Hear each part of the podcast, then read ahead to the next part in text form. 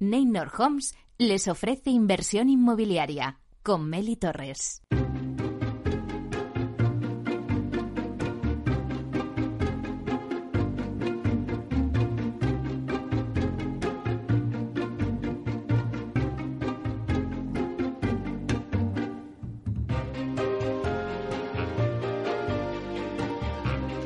Hola, ¿qué tal? Muy buenos días y bienvenidos a Inversión Inmobiliaria.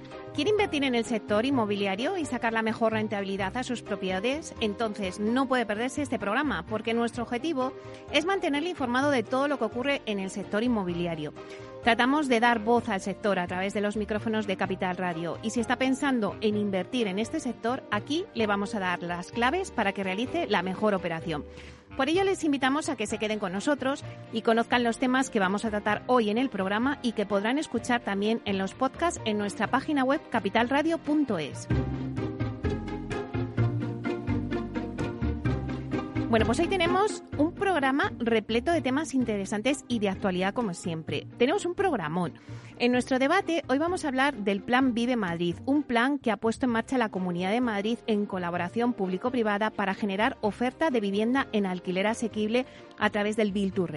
Bueno, pues vamos a analizar con detalle el Plan Vive Madrid y lo vamos a hacer con Paloma Martín, la consejera de Medio Ambiente, Ordenación del Territorio y Sostenibilidad de la Comunidad de Madrid. Luego también vamos a contar en el debate con las dos adjudicatarias de los tres lotes que ya se han adjudicado de este plan Vive. Por un lado estarán con nosotros Pablo Paramio, que es consejero delegado de Avalon Properties, y David Botín, director general de Servicios Generales de Aidas Homes. Estos dos se han adjudicado eh, dos lotes del plan Vive. Y luego tendremos también a Pablo Méndez, que es el director de inversiones de Culmia, que se ha adjudicado el tercer lote del Plan Vive. Todo esto lo vamos a tener en el debate de 12 a, 12 a 1.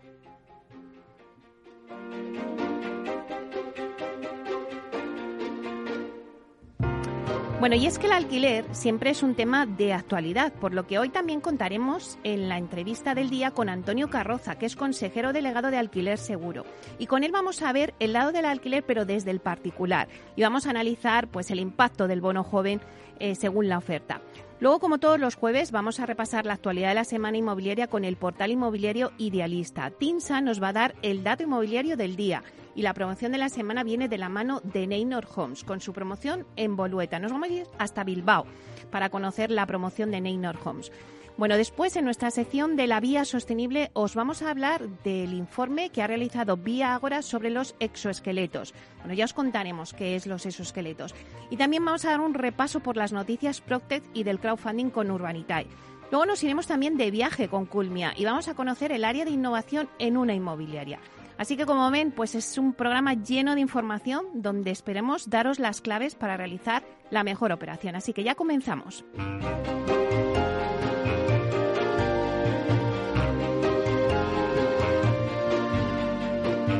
Inversión inmobiliaria con Meli Torres.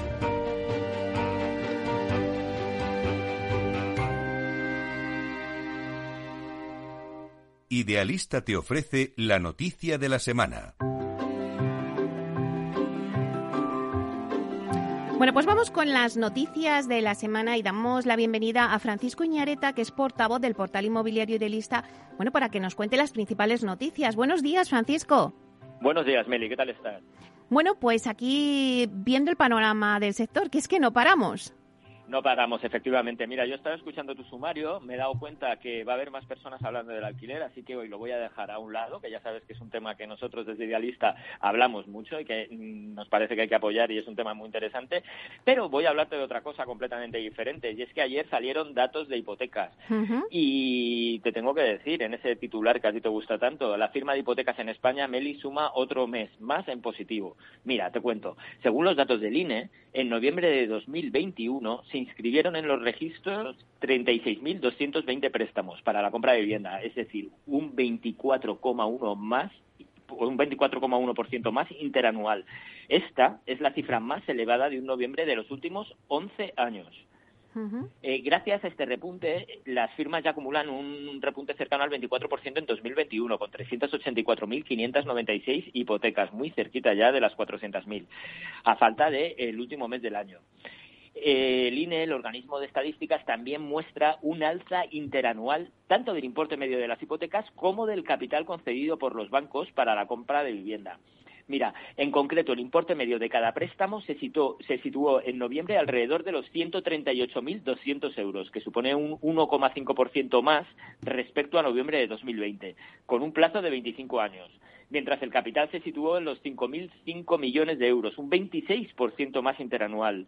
En el acumulado del año y a falta, como te decía, del mes de diciembre, el importe medio avanza un 2% y el capital prestado un 26%. Pero bueno, hay otras cifras destacadas que vienen también de la mano de las hipotecas fijas y del tipo de interés medio de los préstamos. Te comento, según el INE, el tipo eh, fijo se ha situado por encima del 60% del total de operaciones por séptimo mes consecutivo, tras quedarse en el 67,5%. Es la segunda cifra más alta de la serie histórica, solo superada por el 61,1% del pasado mes de julio. Por tanto, resumiendo, dos de cada tres hipotecas que se inscribieron en los registros en noviembre era a tipo fijo lo que muestra así el creciente interés de los consumidores por cubrirse ante futuras subidas del Uribor. Por otro lado, como te decía, el tipo de interés medio de los préstamos se mantuvo estable al situarse en 2,53%. No bate récord, el tipo medio sigue cerca de los mínimos históricos registrados en noviembre de 2020. Una señal de que los bancos siguen inmersos en esa guerra hipotecaria por captar nuevos clientes. ¿Qué comunidades son las que lideran la firma de hipotecas en noviembre? Pues mira, Andalucía en primera posición con 7.583 operaciones, Cataluña 6.222, Madrid se situaría en tercera posición con 5.682 y la Comunidad Valenciana 4.340 eh, hipotecas. Y esta opinión que siempre nos pides que te digamos nosotros cómo lo vemos, pues mira, desde Idealista pensamos que los datos de noviembre muestran la continuidad del robusto crecimiento experimentado en el último año en el mercado hipotecario. Una tendencia, Meli, que muy probablemente se mantenga en los datos de diciembre de 2021, los datos de cierre del año. Las hipotecas fijas siguen siendo la principal elección de los consumidores en un escenario pues en el que los tipos de interés están en mínimos históricos fruto de la política del BCE y de la fuerte competencia bancaria. Vamos a ver cómo termina el año, pero vamos, eh, ha sido un año muy fuerte para las hipotecas. Bueno, pues mm, estupendo hacer este análisis sobre las hipotecas. Vemos que hay que las de tipo fijo siguen ahí en cabeza, así que dos de cada tres operaciones, efectivamente. Efectivamente, ahí está. Bueno, pues muchísimas gracias, eh, Francisco, por traernos este análisis y te esperamos la semana que viene hablamos la semana que viene. Hasta, pronto.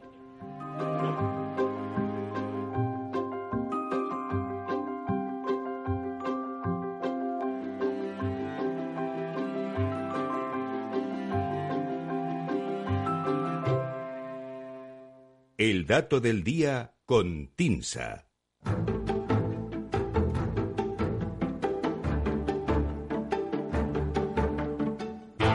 Bueno, pues vamos ahora con el dato del día que nos trae Susana de la Riva, directora de Marketing y Comunicación de TINSA. Vamos a saludarla. Buenos días, Susana.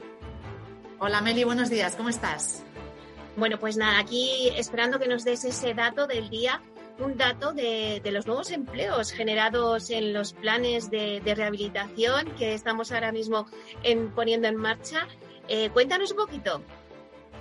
Pues sí, mira, como bien dices, hoy nos ponemos en la sección La gorra de sostenibilidad para poner sobre la mesa datos interesantes sobre el impacto que la eficiencia energética y la rehabilitación del parque edificatorio pueden tener sobre la economía y el empleo en nuestro país. La cifra que te destaco hoy es 88.000 empleos y se refiere a los nuevos puestos de trabajo directos que se estima que se pueden llegar a generar gracias a los trabajos de sustitución de las envolventes e instalaciones térmicas de los edificios residenciales. Te concreto un poquito más. Mira, son datos que proporciona el Ministerio tomando en consideración los dos grandes programas gubernamentales en marcha. El Plan, de, el plan Nacional Integrado de Energía y Clima 2021-2030 y, por otro, la Estrategia a Largo Plazo para la rehabilitación energética en el sector de la edificación en España. Ambos planes comparten el objetivo final de la neutralidad en carbono para el año 2050, un desafío sin precedentes, como ya hemos comentado en esta misma sección en alguna ocasión. El primero de estos planes pretende reducir un 23% las emisiones de gases de efecto invernadero en 2030 con respecto a los niveles de 1990. El segundo plan establece una hoja de ruta con escenarios de intervención, medidas e indicadores de progreso para la rehabilitación del parque edificado y la transformación de los edificios existentes en otros de alta eficiencia energética para reducir tanto el consumo como las emisiones, estos planes cifran un objetivo de 1,2 millones de viviendas rehabilitadas de aquí a 2030, con un ritmo creciente desde las menos de 30.000 que se dan actualmente hasta una velocidad de crucero de 300.000 rehabilitaciones anuales. Pues bien, ¿cómo impacta todo esto en la economía y el empleo? Mediante el cambio en el mix energético y el ahorro energético se reducen las importaciones de energía fósiles y se sustituyen por energías renovables de origen autóctono, cuyo valor añadido se genera en una mayor proporción dentro de España. Eso sería, digamos, una parte de los efectos. Por otro lado, el ahorro energético libera recursos que pueden ser gastados en otros bienes, lo que, de manera indirecta, por decirlo de alguna manera, impulsa la actividad económica. Finalmente, otra parte muy importante tiene su origen en el impacto de las inversiones necesarias para materializar dichos cambios. Todo ello repercutirá de forma positiva en indicadores como el PIB y el empleo. Vamos a poner ahora los números a la teoría. El Ministerio estima un efecto positivo sobre el empleo que iría creciendo a lo largo de la década, comenzando por 38.000 empleos en un primer momento, en el primer año, y concluyendo con 88.000 empleos en 2030, en paralelo al incremento del número de viviendas rehabilitadas. Este cómputo está considerando únicamente el empleo generado por la sustitución de instalaciones térmicas por otras más eficientes en la primera mitad de la década y a medida que avanza el periodo por las intervenciones en rehabilitación de la envolvente térmica, que es lo que facilita el aislamiento en los edificios. Eh, por ponerlo en contexto, si entre 2018 y 2020 en España el sector de la construcción ha empleado de media casi 1,3 millones de trabajadores al año, los 38.000 trabajadores anuales necesarios para arrancar estas actuaciones de rehabilitación masivas supondrían un incremento del 3%. Y los 88.000 trabajadores que supuestamente se alcanzarían en 2030 suponen un incremento del 7,1%. Si trasladamos todos estos efectos al ámbito de la economía en general, estos trabajos de sustitución de instalaciones térmicas y las inversiones en rehabilitación de la envolvente de los edificios generarían un impulso económico estimado de entre 2.400 y 2.900 millones de euros adicionales entre 2021 y 2030, lo que supondría una contribución adicional del 0,5% al PIB en 2030. En este cómputo entraría también el efecto del ahorro energético, que aunque tiene un menor impacto que las inversiones directamente en obra, también tiene un efecto positivo sobre la economía. Dado que las soluciones técnicas se conocen, se pueden realizar y son, como te digo, plenamente factibles, lo que quedaría por delante es una actuación conjunta que realmente las pueda materializar. Como ves, la apuesta por una mejora de los aislamientos de los edificios y los equipos de consumo más eficientes tendrá efectos sobre el PIB y también sobre el empleo. Solo por estos dos tipos de actuaciones, las necesidades de nuevos empleos, por recordarte el dato que nos ocupa hoy, irían desde 38.000 empleos ahora en el arranque del plan hasta 88.000 puestos de trabajo en 2030. Bueno, pues la verdad es que es una buena noticia y es una buena cifra siempre que hablamos de nuevos empleos. Así que lo dejamos ahí en esas cifras, en esos 88.000 empleos. Muchísimas gracias, Susana. Un placer como siempre, Meli, y nada, nos escuchamos la semana que viene. Hasta pronto. Adiós.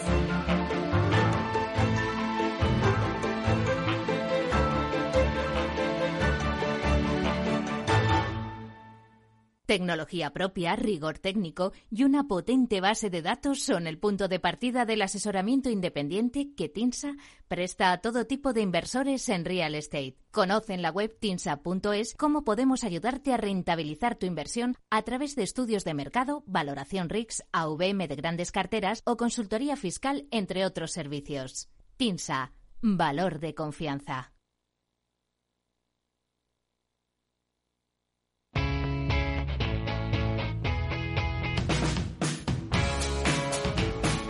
La economía despierta. Capital Radio.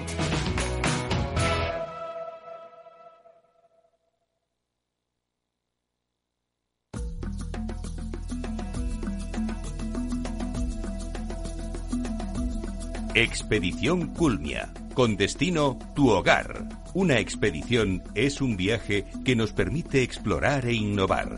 En esta sección, Culmia, una de las promotoras líderes del sector inmobiliario, nos propone una expedición de diferentes viajes con un único destino, tu hogar.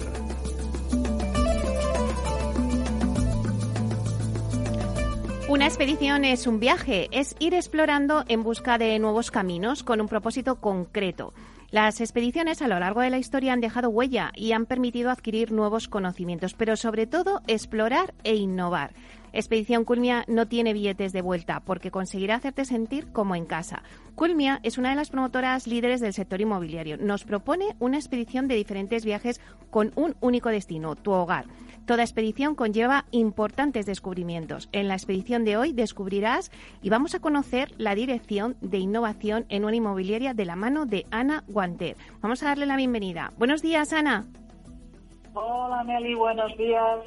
Bueno, Encantada de estar aquí contigo. Dime. Un placer también para nosotros que estés aquí en Expedición Culmia. Ana, ¿qué es, en síntesis, una dirección de innovación en una inmobiliaria? Bien, nosotros siempre eh, lo hemos entendido como un marco general de reflexión sobre un proceso inmobiliario en el actual contexto económico y tecnológico que impactan directamente en la sociedad. Yo lo llamo un espacio ORP o de observación. Observamos qué está ocurriendo con la sociedad, los cambios, ah, todo ello. Reflexionamos sobre cómo puede impactar en nuestro sector y en concreto en ah, la vivienda y a partir de aquí hacemos las proposiciones que creamos oportunas a nuestra compañía. Y Ana, ¿cuándo inició Culmia su andadura en la innovación? Ah, en el año 2013, ah, después del inicio de la crisis económica, ya tuvimos la percepción que la sociedad estaba cambiando y estaba evolucionando rápidamente. Por contra, en nuestro sector eh, quedamos un poco ajenos, ¿no? Y nos planteamos eh, como promotores que debíamos tener la capacidad de hacer cosas distintas y de distintas maneras, es decir, nuevos tipos de viviendas, nuevas maneras de construir, nuevos procesos. De hecho, empezamos con un estudio de tendencias de la sociedad eh, que nos ha ido dando pistas eh, sobre hacia dónde debemos focalizar nuestros esfuerzos. Bueno, pues cuéntanos esas pistas y hacia dónde dirigís esos esfuerzos. Sí, bien, lo hemos dividido en cuatro grandes grupos. En primer lugar, eh, estamos muy inmersos en la industrialización del proceso de la construcción. Trabajamos distintos sistemas pioneros en el sector y siendo de los primeros que hemos trabajado en viviendas en altura. En segundo lugar, eh, estamos estudiando y ofreciendo eh, nuevos productos residenciales como ya he dicho, los modelos de familias cambian, las familias tienen distintas necesidades que varían a lo largo del tiempo y las distribuciones, ah, tal y como las eh, hemos entendido, lo estamos entendiendo hoy día, nosotros creemos que ya no dan respuesta a estos cambios sociales, a pesar de que están en el imaginario colectivo y muy asentadas, ¿no?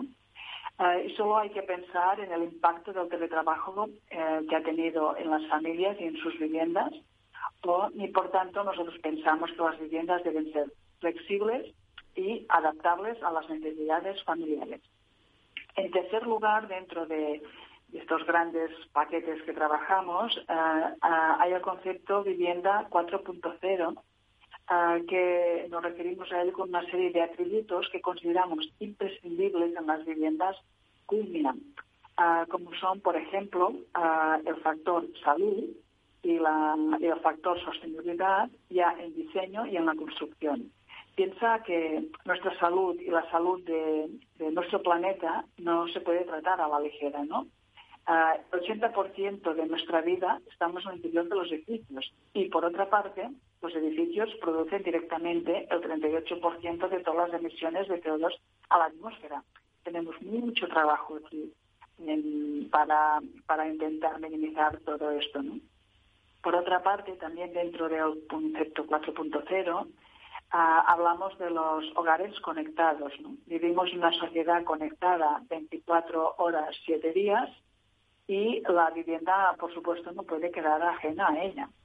Y también, para finalizar, dentro de este concepto viviendas 4.0, tenemos lo que llamamos servicio al cliente. De alguna manera es para facilitarles la vida Por ejemplo, tenemos taquillas de recogido de compra online, dotamos de espacios complementarios a las viviendas, como son zonas de reuniones, coworking en según qué casos, gimnasios, etcétera. Y como último paquete eh, sobre eh, donde trabajamos desde innovación, tenemos lo que llamamos los procesos colaborativos bajo el concepto Lean. Uh, Einstein ya decía que si buscas resultados distintos, no hagas siempre lo mismo. Y nosotros estamos trabajando internamente ya de distintas maneras. Por ejemplo, nuestros proyectos los trabajamos en BIM para minimizar los errores de la obra. programamos nuestras obras eh, con el sistema la, las Planner System para asegurarnos de controlar los plazos y finalmente trabajamos en contratos colaborativos con la consultora eh, y somos pioneros en España en desarrollar una obra residencial eh, con un contrato APD. Claro, estos son los, los cuatro campos en donde eh, estáis poniendo el foco. Pero háblanos de la industrialización en el sector, Ana, que ahora mismo, bueno, pues es uno de los retos que tiene el sector. Sí, efectivamente, efectivamente. Mira, ah, hablamos de industrialización ah, cuando nos referimos a ello cuando parte del edificio lo ah, ejecutamos en una nave industrial, lo que llamamos offsite, luego lo trasladamos y lo ensamblamos en el espacio de la obra. por ejemplo, en el caso de industrialización modular en tres dimensiones, en la nave industrial construimos el edificio en módulos que eh, los dejamos completamente terminados interiormente con, con la distribución ya finalizada, pavimentos, pintura, interruptores, los sanitarios, las cocinas completas, etcétera.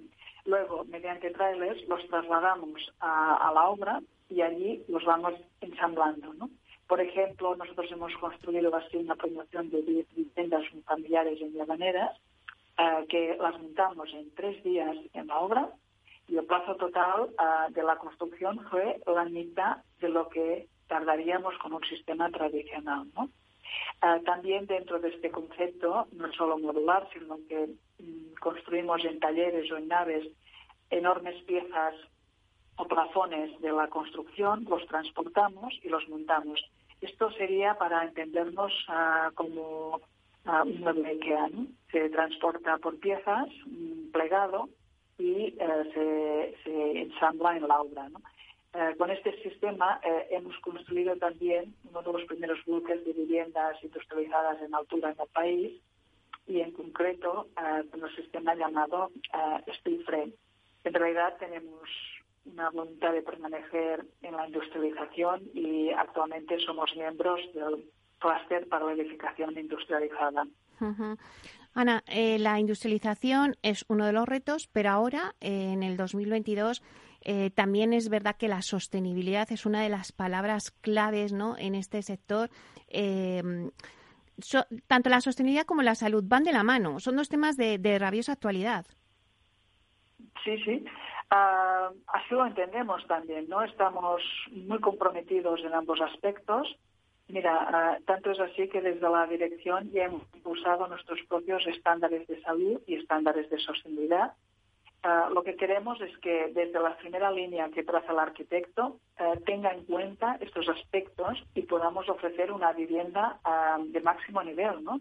Estos estándares mm, queremos que se conviertan en nuestras certificaciones CUMIA, ah, porque, como ya he dicho, ¿no? según la OMS, a las personas pasamos más del 80% de nuestro tiempo en espacios cerrados. Y, por tanto, es indiscutible que las condiciones ambientales de los edificios tienen un impacto directo sobre la salud de las personas y cada vez hay más estudios que relacionan que una mala calidad de la vivienda se asocia a un peor nivel de salud y a un mayor número de visitas médicas. Claro, y en ese sentido, ¿en qué aspectos concretos incidís en la salud en Culmia?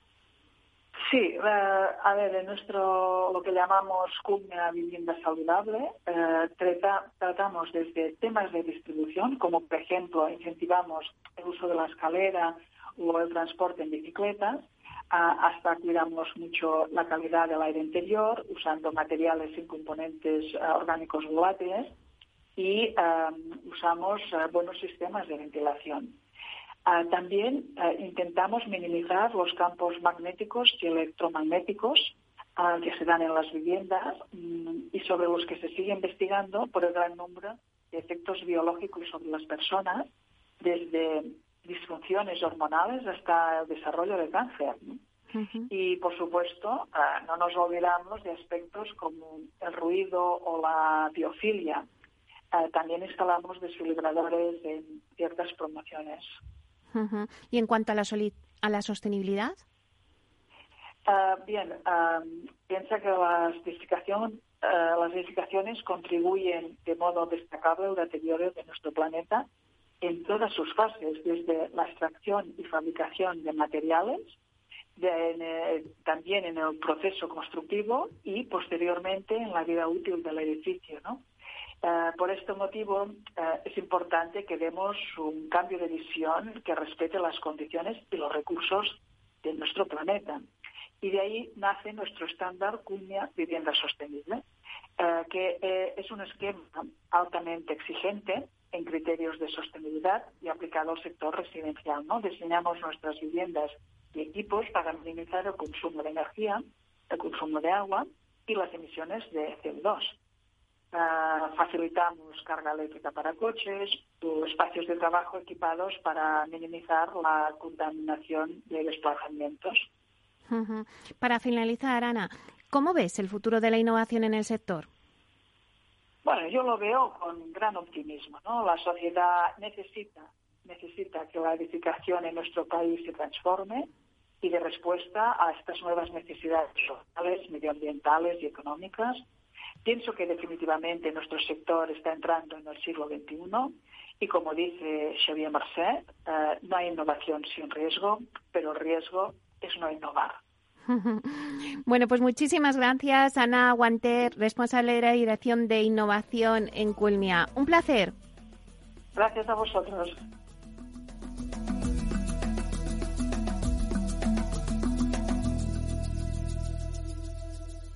Inversión inmobiliaria con Meli Torres.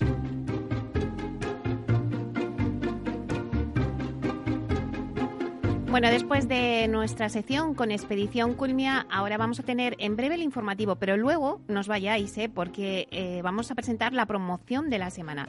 Y la promoción de la semana viene de la mano de eh, Neynor Homes. Neynor Homes nos va a presentar su promoción Bolueta en Bilbao, que no solo es una promoción, sino es una regeneración de todo un barrio.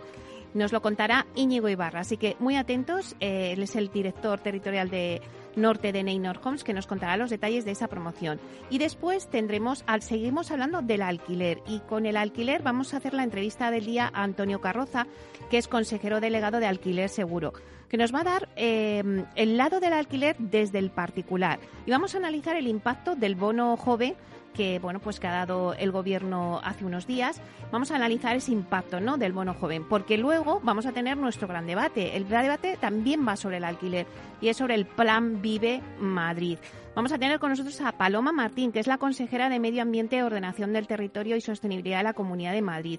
Y luego también vamos a tener las dos adjudicatarias que se han adjudicado los tres primeros lotes del Plan Vive Madrid. Por un lado, eh, Pablo Paramio, que es consejero delegado de Avalon Properties, y también estará con nosotros David Botín, director general de Servicios Generales de AEDAS Homes. Eh, que se han adjudicado dos lotes y luego el tercer lote que se lo ha adjudicado Culmia.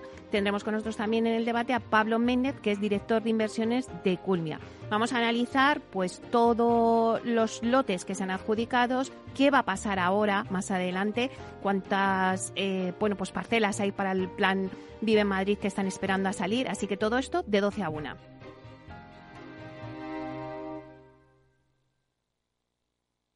Ser una empresa Red Infinity es disfrutar de la mejor conexión de fibra, es tener voz y datos ilimitados, es contar con centralita virtual para no fallar nunca. Porque nada puede parar tu empresa, con Red Infinity disfruta de todo eso y mucho más, ahora con un 30% de descuento. Llama gratis al 1500. Vodafone Business. Together we can. ¿Realizas campañas de incentivos promocionales o de fidelización? Te presentamos Poros, la plataforma de Pecumpay para la creación de campañas con tarjetas financieras virtuales. Tú decides el número de tarjetas, el importe de cada una, la duración de la campaña y su lanzamiento. Autonomía, rapidez y flexibilidad. Lanza campañas de tarjetas virtuales con Poros de Pecumpay. Más información en www.pecumpay.es.